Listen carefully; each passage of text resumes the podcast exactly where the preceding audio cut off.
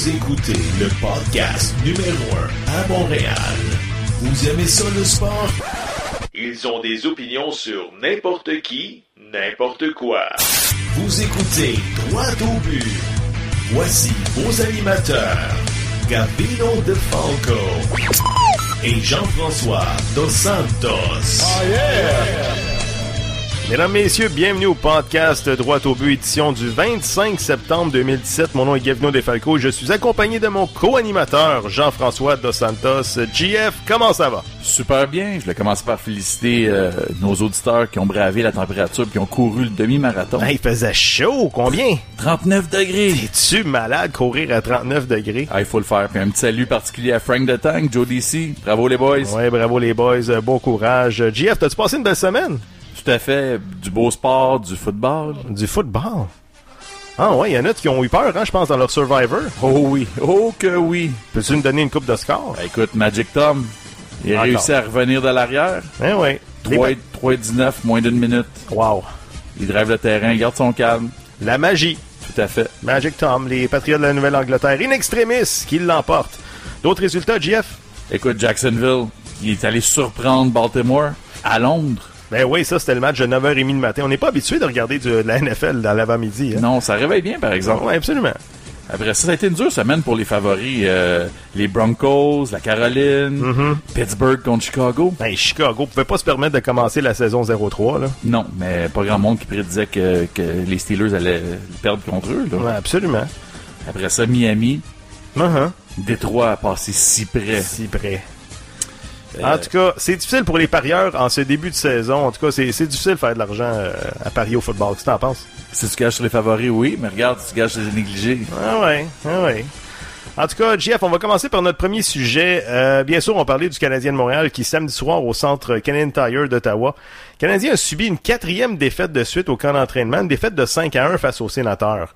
Je tiens à préciser que depuis le début du camp euh, d'évaluation, euh, le Canadien s'est fait déclasser 16 à 6 contre ses adversaires. JF, je te pose la question qui tue? Commences-tu à être inquiet du rendement des hommes euh, de Claude Julien? Inquiet? Non. Je suis terrifié.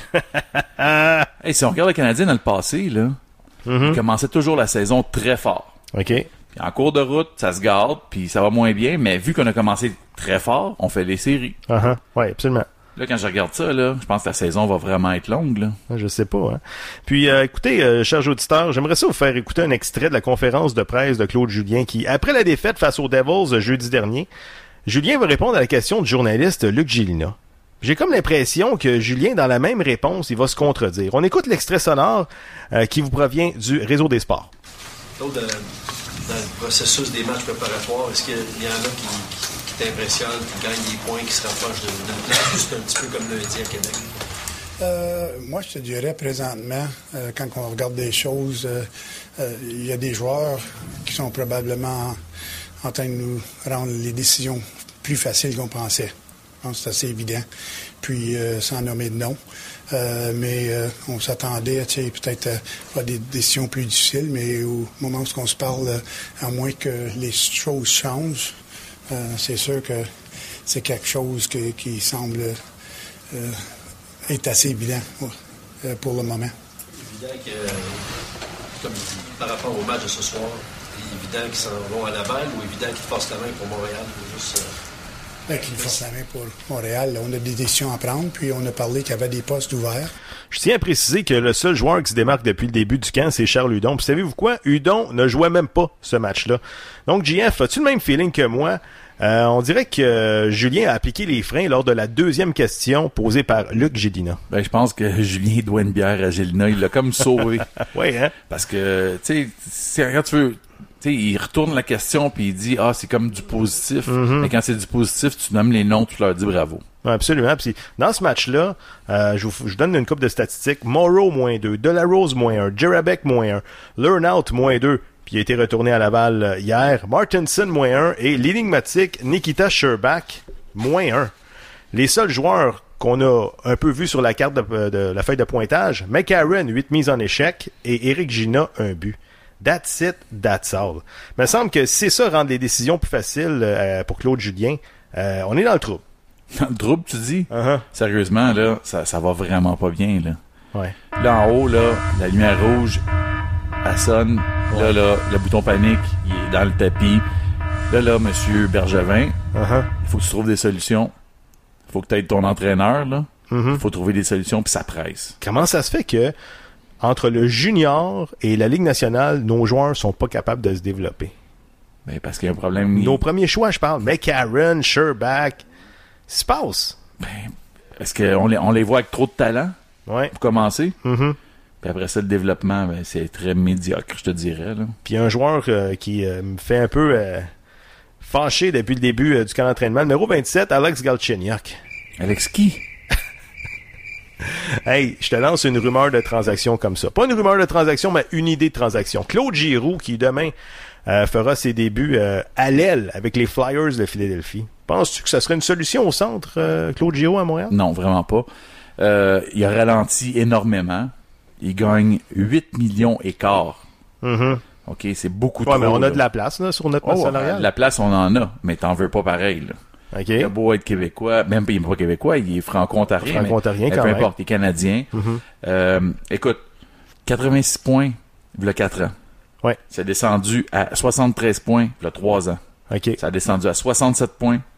Puis l'année passée, seulement 58 points. Mais oui, mais faut, c'est pas juste les points. là. On regarde c'est- ça. C'est un joueur d'impact. Ouais, ben l'impact cette année, il va en avoir 50 points. 50 points, tu penses? Ouais. On est dans le trouble là, si on va chercher Claude euh, Giroux puis euh, pas. 50 points. Une autre rumeur de transaction euh, farfelue un peu sur Internet. Tyson Barry, défenseur numéro 1 avec l'Avalanche du Colorado. Tu le vois-tu à Montréal? Ben, je le verrai à Montréal, certain. Ouais, mais on donne quoi? Ben, c'est ça le problème. OK. C'est impossible. là. OK. Puis de toute façon, Sakic, il a de l'air tellement exigeant dans ses demandes pour pas mal tout ce qui lui appartient. Là. En tout cas, il deviendrait par le fait même le défenseur numéro 2 à Montréal, Tyson Barry. Parce que là, on regarde ça là, depuis le début du camp. Là. Il n'y a pas grand défenseur qui, euh, qui se démarque. Il me semble que notre défensive est lente, puis ça appuie pas l'attaque. En tout cas, je sais pas où est-ce qu'on s'en va. L'équipe est plate, tout simplement. Ouais. Tu regardes ça, puis... En tout cas, j'ai hâte qu'on soit rendu aux deux derniers matchs euh, du camp d'entraînement pour vraiment bien évaluer euh, cette équipe-là. Parce que là, euh, quatre défaites de suite. Oui, c'est pas alarmant. euh, c'est euh, un camp d'évaluation, mais on n'a rien vu. On n'a rien vu des jeunes. C'est ça qui m'inquiète Ben, le plus. Je sais là. pas qu'est-ce qu'il évalue, là. Est-ce qu'il évalue combien de t-shirts ils vendent à la boutique? Parce que sérieusement, il n'y a rien à voir, là. C'est, c'est pathétique. Absolument. Jeff, c'est déjà la fin de notre premier bloc. Au retour de la pause, l'invité de la semaine. L'invité de la semaine, c'est qui? Ah oui, le grand Serge Vlaminx. Nice! Birdie! Retour de la pause, Serge Vlaminx.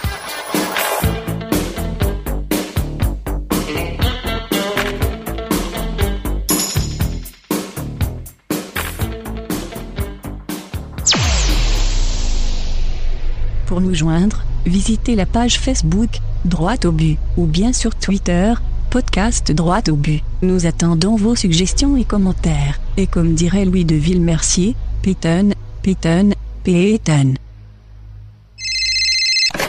Oui, allô? Chérie, la fête du petit s'en vient. Faudrait peut-être penser à quelque chose de différent cette année. Inquiète-toi pas, mon amour. J'ai trouvé quelque chose. Alexis va capoter. Vous cherchez quelque chose d'original pour la fête de votre enfant? Ne cherchez plus. Contactez Héros Alloué. Des super-héros tels que Batman, Spider-Man, Captain America, Iron Man et même des personnages de Star Wars se déplaceront afin de réaliser une journée inoubliable. Héros Alloué au 514-268-6794 ou bien le héroalloué.ca. You're listening to the best podcast in. Droito Bill. With your host Covino DeFalco and J.F. Dos Santos.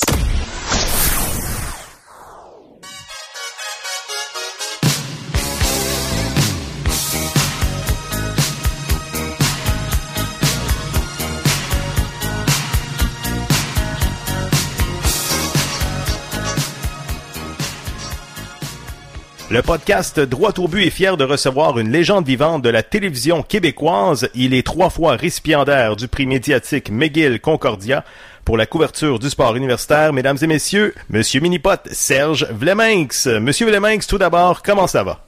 Ça va très, très bien. Très, très bien. La saison du sport universitaire recommence et euh, quand le sport universitaire est là, je suis très heureux.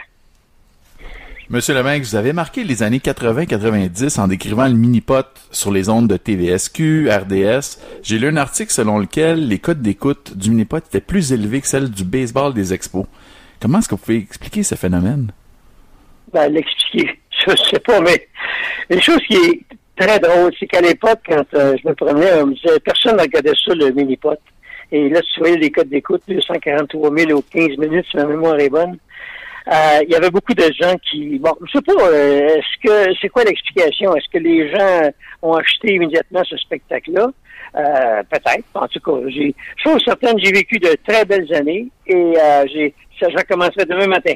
Et la chose la plus drôle, c'est que j'ai jamais compris le grand mystère de tout ça. malgré tout, on n'avait pas de publicité. Et on dérangeait beaucoup de gens. Et à tel point qu'à un moment donné, ils ont déplacé la première émission euh, dans la nuit de samedi à dimanche. Et malgré tout, on avait quelque chose comme 90 000 de codes d'écoute, ce qui dépasse pas mal d'émissions d'aujourd'hui un peu partout. Oui, absolument. Pourquoi les terrains de mini-pot ont pratiquement tous disparu au Québec? C'est relié directement à la télévision. C'est pas la, pas la première fois que le phénomène se produit parce que euh, dans les années 70, là, si ma mémoire est bonne, il y avait, euh, il y avait une émission de mini-pot et c'était très populaire. Mhm. Et euh, quand la télévision, quand on a mis fin à la télévision, et, en, tout dernier, il ne restait qu'un mini-pot, euh, Mhm. celui de M. Jean-Benoît, euh, en fait, qui était au nom de la femme de Jean-Benoît, euh, au boulevard, juste à côté du salon de quai boulevard. Mhm. Et c'est là que tout a commencé dans les années 80, puis on est reparti. Et puis euh, là, il y a, il y a eu une- un boom, plusieurs mini-pots se sont construits. Puis encore une fois, quand le mini-pot a quitté le petit écran, ben c'est ça. Là, il reste pas beaucoup. Je pense qu'il reste une dizaine, une douzaine de mini-pots au Québec. Croyez-vous au retour du mini-pot au petit écran? Oh, moi, je, je sais pas. Je, je, je, je sais pas à moi d'en juger. J'aimerais ça. Je lèverai la main pour dire présent. Je serais bien prêt à commencer la description du mini-pot. Je suis persuadé qu'on aurait un succès fou, mais encore là, c'est une question d'avoir des commanditaires. Puis ça, ben, curieusement, on n'a jamais réussi à avoir des commanditaires. Absolument. Monsieur Vleminx, je vous fais écouter un extrait et ensuite, je vous pose une question. Ah, J'ai vu ses yeux. Ouf! Maurice Richard. La rivière, le 16e. Oh, attention! Ah, oui, Birthday! Incroyable! Renversant, superbe! Saviez-vous qu'il y a des milliers de clics euh, sur, euh, sur YouTube par rapport à, à cet extrait-là, à Monsieur Vleminx? Ouais, mais là, je tiens à, à préciser une chose. Oui.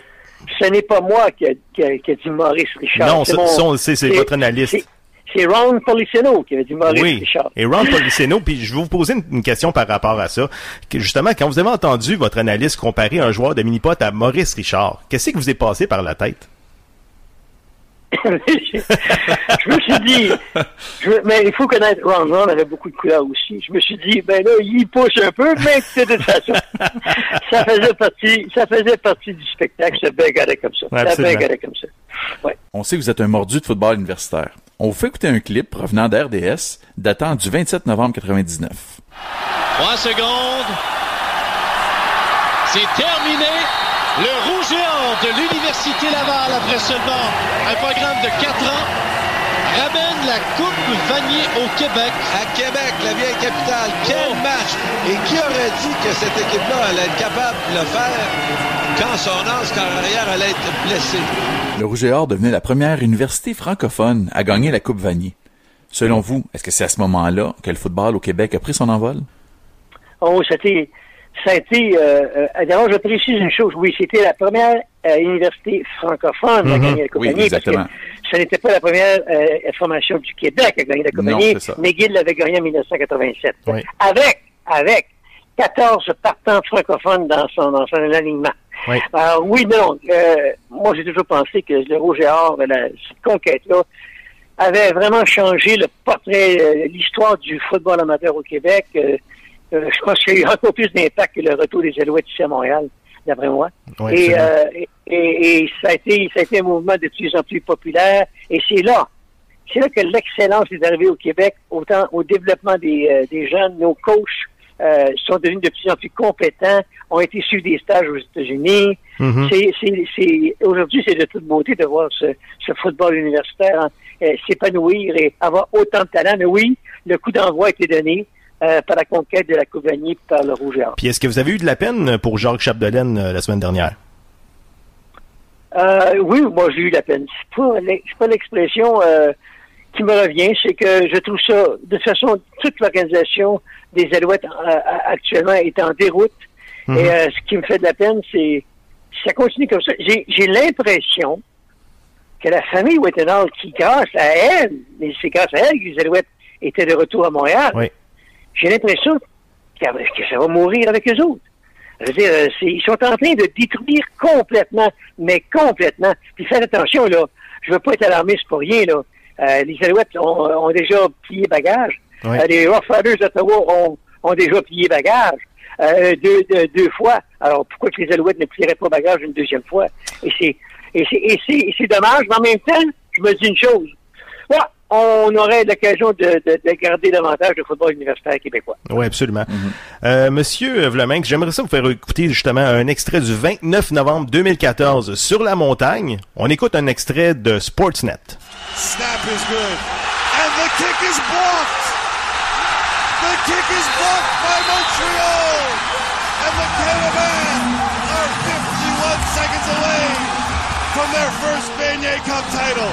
22 000 personnes pour acclamer la victoire des Carabins de l'Université de Montréal. Monsieur Vleminck, lorsque le placement a été bloqué par euh, Mathieu Girard, avez-vous eu des frissons? Euh, j'ai eu des frissons. De toute façon, j'ai eu mon premier frisson, je l'ai eu lorsque le match a commencé, que j'ai regardé dans les estrades Mhm. 22 000 spectateurs pour un match de football universitaire, et je suis remonté loin, loin en arrière dans mes souvenirs. Alors que j'avais couvert, alors que mon premier match de football universitaire au Journal de Montréal, à la fin des années 70, c'était McGill, je mémoire, contre Concordia, euh, non, contre Bishop. Il y avait eu 49 spectateurs dans les gradins, Wow. dans le vieux Percival Molson. Wow. Et de voir 22 000 spectateurs, euh, là, j'ai commencé à avoir de gros, gros, gros frissons. Et j'en ai eu jusqu'à la fin. Euh, c'est bien sûr que c'était un moment, un moment bien fun pour un programme des Carabins de l'Université de Montréal. Un moment bien fun pour un ami, Danny Machioccia, pour qui j'ai le plus grand respect. Moi, je prétends que Danny Machioccia et Yann Constantin du Rouge et Or sont deux, deux grands entraîneurs de football qui facilement pourraient remplacer la gang d'incompétents avec les Alouettes de Montréal. Une petite question, euh, écoutez, euh, Monsieur Vleminck, je sais que j'ai déjà lu dans un article que euh, vous prônez peut-être le football à quatre essais au lieu de trois essais. Pouvez-vous m'expliquer ça un petit peu? Oui, monsieur. Oui, Dites-moi pourquoi. Oui. Dites-moi pourquoi. Seul le football ici au Québec, on joue une game différente de la vraie game, celle de la NFL. Mhm. Pourquoi nos joueurs de hockey jouent le match de la Ligue nationale de hockey? Pourquoi nos joueurs de soccer jouent exactement les mêmes règlements que le soccer international? Nous autres, on doit jouer un football à trois essais. Et, et, et moi, ma prétention est celui-ci. On joue de toute façon dans les rangs secondaires et collégiales actuellement un espèce de football bâtard. Excusez l'expression. Quatre essais, euh, pas de verge entre les deux lignes de mêlée, Mhm. avec deux joueurs sur le terrain, puis un, un terrain aux grandeurs dimensions du, Cana- du football canadien. Mhm. Pourquoi? Ouais. Jouons du football. Et pourquoi je dis ça dans le fond?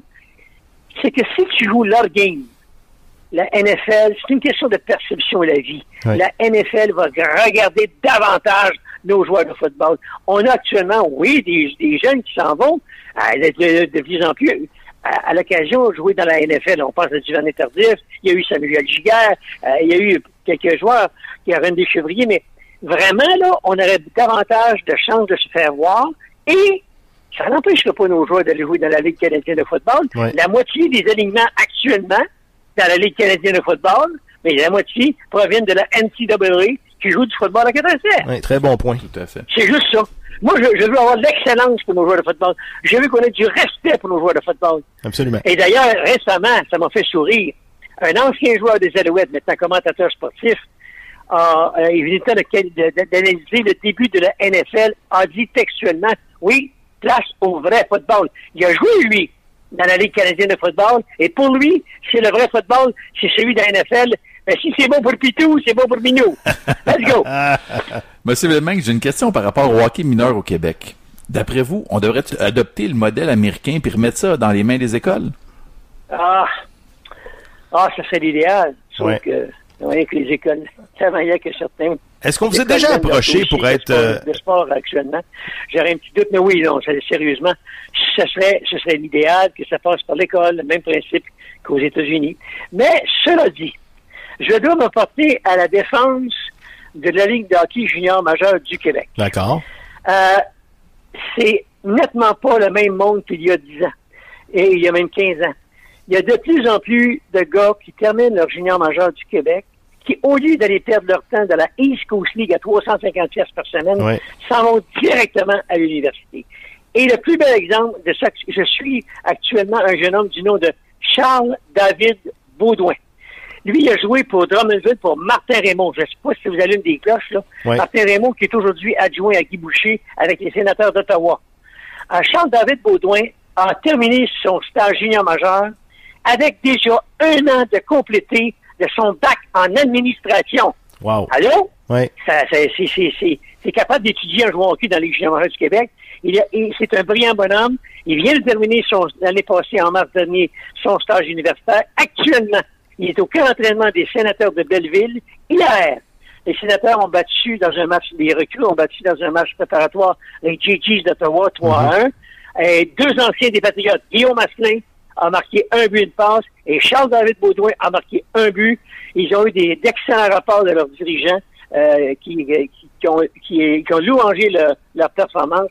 Et ces gars-là ont passé par la Ligue junior du Québec, ont étudié, ont fait leur leur hockey universitaire. Et d'ailleurs, le directeur gérant des, euh, des sénateurs de Belleville, la filiale des sénateurs d'Ottawa, Mhm. a déclaré récemment dans une entrevue qu'on sous-estimait beaucoup le produit universitaire canadien et qu'on devrait s'y attarder davantage que d'excellents joueurs de hockey. Alors, je me dis, mais de plus en plus, il y a de plus en plus de gars qui, euh, qui étudient dans la Ligue majeure du Québec, qui s'en viennent, qui, en- qui attaquent des études universitaires. Et ça, c'est rassurant. Les Redmond de McGill, c'est un excellent programme de hockey. À tous les ans, depuis des années, ils ont entre 14 et 16 joueurs francophones, puis les trois quarts de ces joueurs-là proviennent de la Ligue junior majeure du Québec. Ouais. Ah, puis euh, McGill, je- je- vous connaissez la réputation de McGill, Ouais. niaises pas avec les notes académiques à McGill.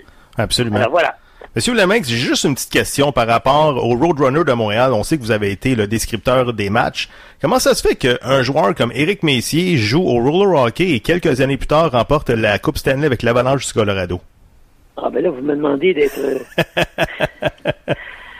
Ce qui est arrivé dans, dans la réalité, c'est qu'à un moment donné, je, ben, je, je commu- je communiquais avec... euh, J'avais des... J'ai eu toujours une bonne communication avec euh, Bob Hartley. Mhm. Et Bob, à, la- à ce- à cette époque-là, euh, dirigeait les, les As de Cornwall. Dans la filiale. de, euh, je me- des, des Nordiques de Québec, je pense. Oui.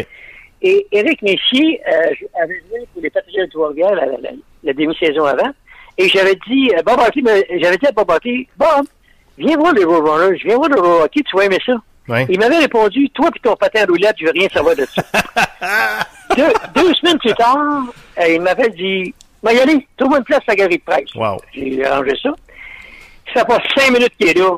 Il avait dit, surveille Éric Messier. Ouais. Ça fait cinq minutes qu'il est là, viens voir s'il est bon en sacrifice, mais il t'amène avec toi. Et ben, éventuellement, boule de neige, Éric l'a suivi, il était à Hershey, Ouais. la filiale de l'Avalanche. Et il a joué, si ma mémoire est bonne, sept ans pour Hartley, sept ans pour, dans l'organisation de l'Avalanche du Colorado.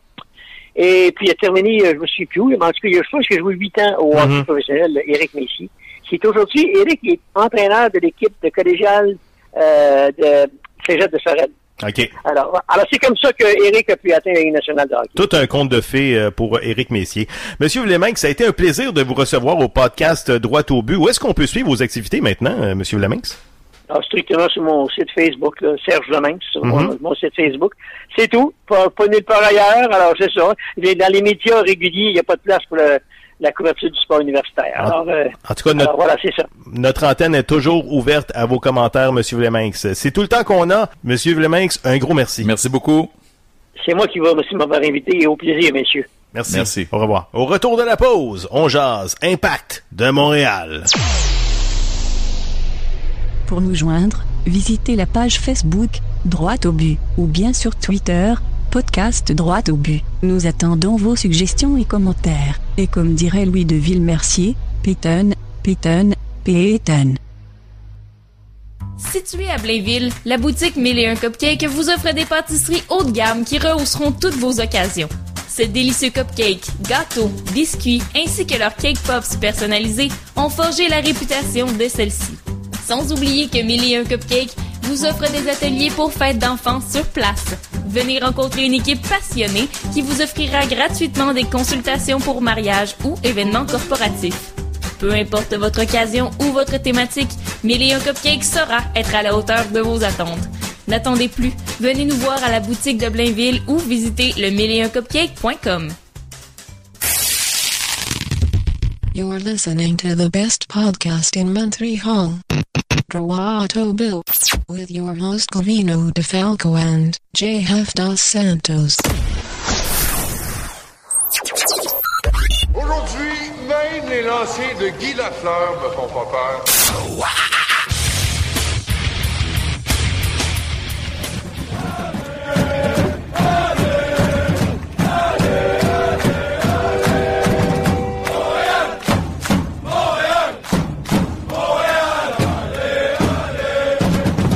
Et oui, mesdames, messieurs, c'est le segment Impact de Montréal. L'Impact de Montréal qui, après avoir réalisé un petit miracle mercredi dernier à Toronto, belle victoire de 5 à 3, eh bien, euh, se sont inclinés 2 à 0 dimanche euh, contre le Atlanta United. GF, tes premiers commentaires?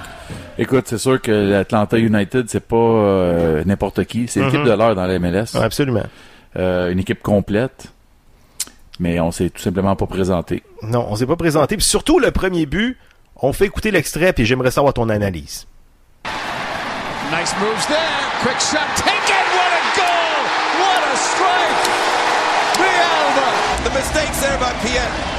It's good pressure by Carmona and Vialba himself. That's another mistake by Buldor. But there's no mistake on that strike. Unstoppable goal, 1-0 Atlanta. GF, peux-tu nous analyser euh, ce premier but d'Atlanta? Une belle frappe, pareil, là. Toute une frappe, Villalba, tout un tout un coup Sérieusement, c'est incroyable. Par contre, les joueurs de l'Impact faisaient quoi? Piette, Bernier, Ouais. Boldor. Ouais. Piet qui a trébuché, je pense, sur le jeu.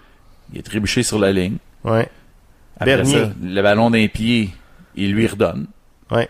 Puis Boldor, ben, il laisse passer entre ses jambes. Mais Boldor, on dirait qu'il était complètement absent sur ce jeu-là. Puis ensuite, Villalba, il va d'une frappe.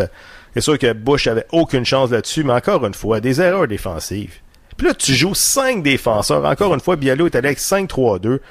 Comment tu peux accorder deux buts quand t'as cinq défenseurs et trois buts à Toronto quand t'as cinq défenseurs? C'est c'est épouvantable. Et là, là, il faudrait peut-être qu'on commence à réfléchir. Puis, écoute, la meilleure défensive, c'est l'offensive. Mhm. OK? Tu génères trois lancers dans ce match-là? Trois tirs. Trois tirs cadrés. On n'a tellement pas de profondeur dans cette équipe-là. Qui c'est que tu voudrais faire deux sur tirs le banc? cadrés en passant. là. Deux tirs cadrés en plus? Ouais, ouais ok. Mais c'est ça, je dis, le manque de profondeur dans cette équipe-là, puis même à des positions clés sur le 11 de départ. Je regardais le match, il y avait un trou béant au centre. C'est ce qui se passe. On n'a pas de club. Là, là, il faut s'assurer. Le, le milieu de terrain, là, Ouais. c'est épouvantable. Ouais. Ça commence à paraître là, que Bernier a ses- fait ses 38 ans. là. Oui, oui. Puis tu sais, je veux rien enlever. Bernier, il, a, il a donné beaucoup pour l'impact. Mhm. Puis il y a personne d'autre de toute façon. Il n'y a personne d'autre. Euh, écoutez, l'impact n'est pas encore éliminé mathématiquement, mais tu peux-tu nous donner un peu euh, le calendrier qui reste? On sait que présentement, l'impact occupe le septième rang dans l'Est, trois points de retard sur les Red Bulls, mais on a joué un match de plus que les Red Bulls. Donc, JF, vas-y donc avec le- la fin du calendrier. Ben écoute, premièrement, l'impact, comme tu as dit, il reste quatre matchs. Mhm. On reçoit le New York City. Ça, c'est cette semaine, là. Oui, qui sont deuxième dans Mer- mercredi soir. Exactement. Ensuite, on s'en va au Colorado. Ce qui est quand même bien parce que Colorado, c'est son dead last. C'est la pire Ouais, équipe de c'est la, la ligue. pire équipe dans la ligue, mais il faut dire que ça- il y a une couple de semaines, on l'a échappé contre Minnesota à la maison. Tout à fait. Donc, il n'y a rien de facile. Ensuite, Après ça, on s'en va à Toronto. Ouais. Est-ce que Toronto euh, vont euh, venger leur défaite en habillant leur euh, big, big Top Gun? Je pense pas qu'ils vont nous faire des cadeaux. Non, ça c'est sûr. Ensuite, Puis après ça, on finit la saison à la maison contre New England. OK. Donc, ça sera pas facile. Puis, euh, peux-tu me donner un peu le, le calendrier des Red Bulls, eux? Les Red Bulls, eux, c'est quand même pas évident non plus. OK.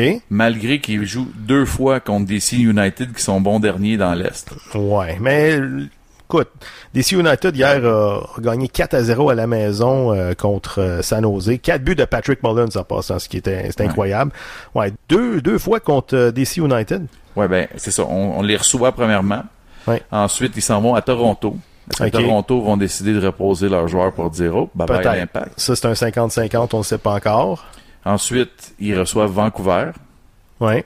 Atlanta United. OK. Puis ils finissent DC, DC United. United. ouais. Et- Donc, ça sera pas facile pour l'impact de Montréal. Me semble qu'on va manquer de temps. Ben écoute, la saison, elle dure le même temps pour tout le monde. Ouais. On, les, on avait la position, on était bien placé, il fallait en profiter. Les points qu'on a échappés au début de saison, je pense qu'ils vont venir nous hanter. Tout à fait. Tu sais, les, euh, les- le- le match nul euh, au Stade olympique face à Seattle, puis euh, tout le mois de mai, je pense au complet, on menait dans les dernières minutes de jeu, puis on a échappé tellement de points. La défaite euh, à New England, la défaite contre euh, Minnesota à la maison, euh, ça sera pas facile. Mais là, si on est l'état-major euh, de l'impact de Montréal, est-ce que qu'est-ce qu'on fait euh, pour évaluer les joueurs? Là, il reste, mettons, qu'on est mathématiquement éliminé dans deux matchs. Est-ce qu'on prépare la relève pour l'année prochaine? Est-ce qu'on veut voir les Louis, les David Chouanière, les Crépeaux? Si on juge qu'on est éliminé, on n'a pas le choix. Uh-huh. Mais pour commencer, l'état-major, c'est qui? Ouais, c'est vrai. hein? faudrait commencer par déterminer ça. C'est vrai, cette semaine, ça a brassé. Encore une fois. Nick DeSantis, qui est arrivé dans... Sorti de nulle part.